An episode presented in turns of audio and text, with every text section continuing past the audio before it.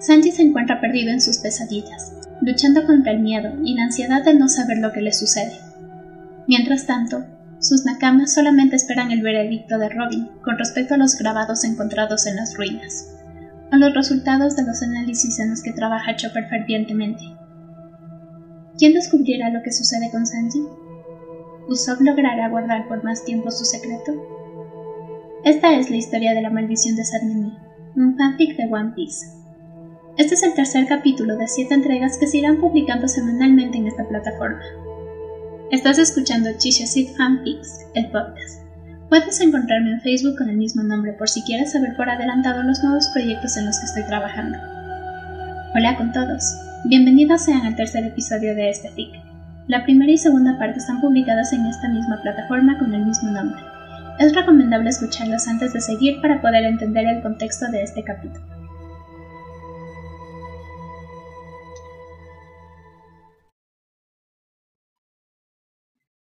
La maldición de Satmení, capítulo 3.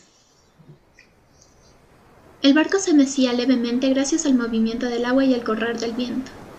El único sonido en esa playa era el de la naturaleza.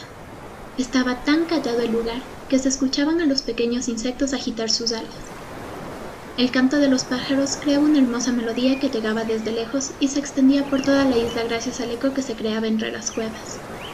Si uno observaba la escena desde lejos, podría ser considerado como una terapia para el estrés. Sin embargo, en el Sony se podía respirar un ambiente tenso y triste que podía desmoronar a cualquiera. No se hablaban entre ellos, más allá de lo estrictamente necesario, y cuando lo hacían era entre susurros. Se encontraban estresados, tristes e impotentes, y es que no podían hacer nada hasta que se supiera ciencia cierta lo que le había pasado al rubio habían formado grupos para hacer las tareas del barco y apoyar a los Nakama que estaban ocupados. Robin no podía dejar de lado el estudio de los grabados porque tenían la esperanza de que allí podría haber algún indicio de lo que estaba sucediendo. Por otro lado, Chopper pasaba todo el día en el consultorio, recabando información, sacándole sangre a Sanji para hacerle análisis, anotando las reacciones de la sangre a determinados compuestos, pero hasta el momento no había descubierto nada. Usopp también pasaba el día entero en el consultorio, ayudando en todo lo que pudiera al renito, atendiendo la fiebre de Sanji e incluso haciendo sus propias anotaciones por si Chopper necesitaba algún tipo de información extra. Y aunque le hubiera dicho que no era necesario, Usopp lo seguía haciendo, y habían ofrecido en más de una ocasión relevarlo del puesto, ya que sabían de la carga emocional que se vivía dentro de esas cuatro paredes. Pero el tirador se negaba rotundamente era como si no pudiese apartarse de ese lugar, ni siquiera para comer. Al principio todos creían que era por la culpabilidad que sentía, pero poco a poco se fueron dando cuenta que el actuar de Usopp sobrepasaba todo eso. Era como si algo más allá de lo visible estuviera motivándolo a quedarse allí. Chopper se levantó de la silla y estiró su pequeño cuerpecito para desentumecerlo. Tantas horas en una misma posición había amortiguado sus extremidades. Caminó un poco dentro del cuarto y le dirigió la mirada a un Usopp que se encontraba al pendiente de Sanji.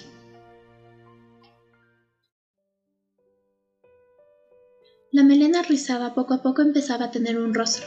Se perfiló la silueta de una gran nariz en el cielo. Poco a poco los ojos y los labios fueron apareciendo en el lugar correspondiente.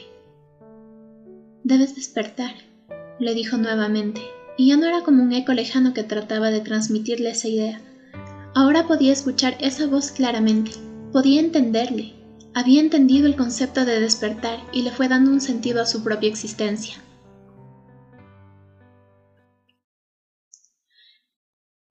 Voy a caminar un poco por la cubierta, le dijo el médico. Deberías hacer lo mismo. Usopp negó con la cabeza. Quizás luego, le dijo. Se resignó todos habían tratado de sacarlo del consultorio y la respuesta era siempre la misma. Sabía que no valía la pena intentarlo. Chopper salió para despejar la mente y respirar aire fresco. Se encontró con Luffy sentado frente a la puerta.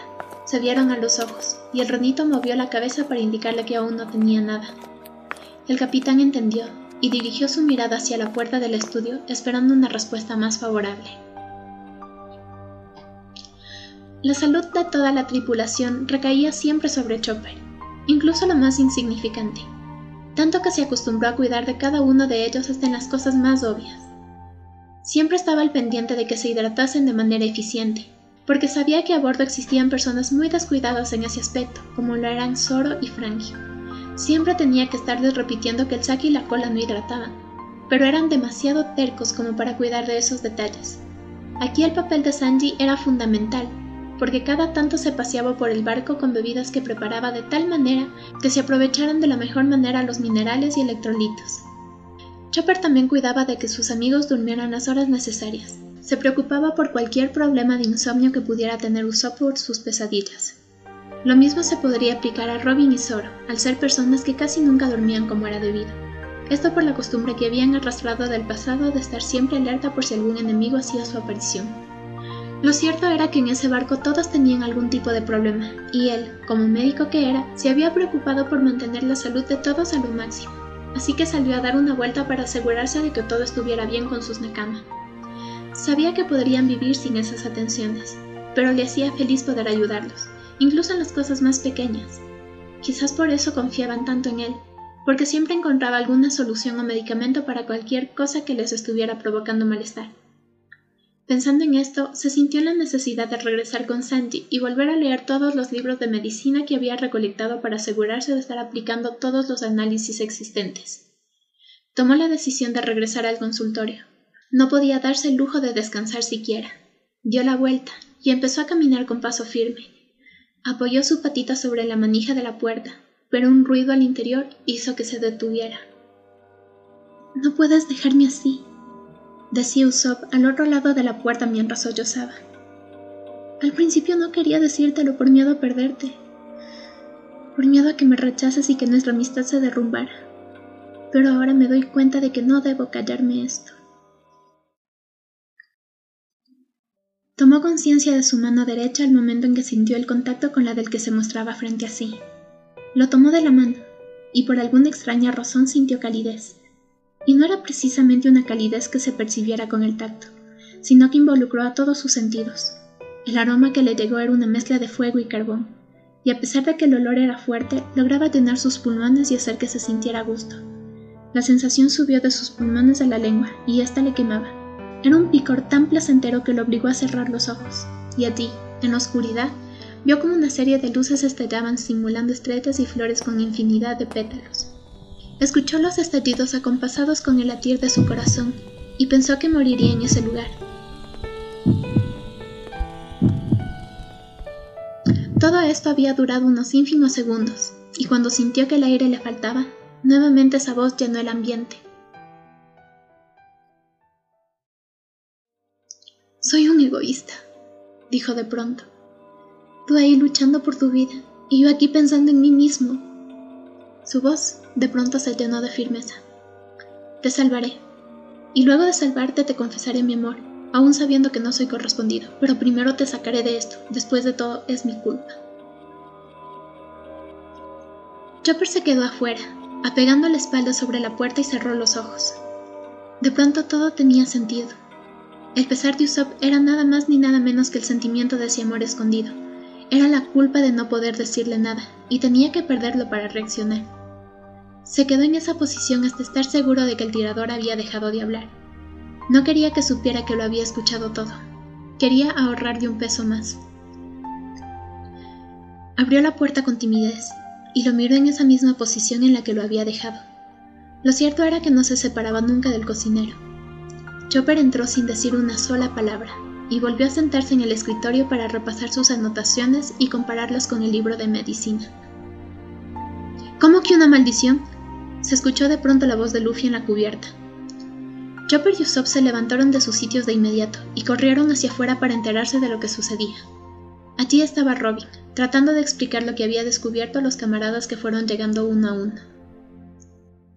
Había muy poca información en los grabados de la puerta, pero pude descifrar que se trata de una maldición que se encontraba encerrada en ese lugar. Era una advertencia. ¿Pudiste descubrir algo más?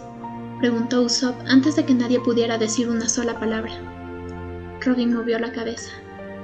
Es la maldición de Sadmeni, dijo pausadamente. No sé aún lo que significa esa palabra, pero de algo estoy segura.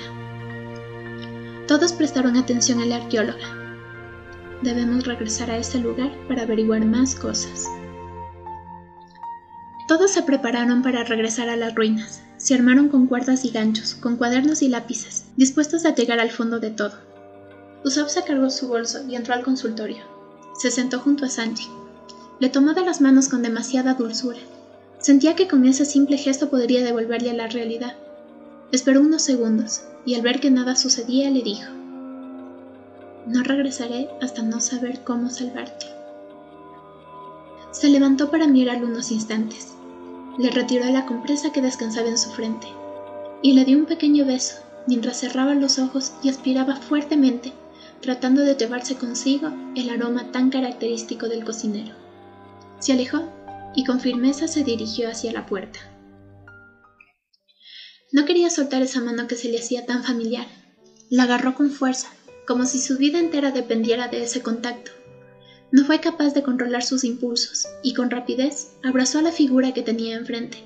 Se acurrucó en su pecho, presintiendo que era lo único que lo mantenía con vida. Sanji, le dijo. Por un momento pensó que el mundo se acababa al reconocer esa palabra como su nombre. Usopp, le respondió casi sin aliento. Empezó a sentir un dolor punzante en su cabeza. La visión de pronto se le nubló y la oscuridad hacía nuevamente acto de presencia. Continuará.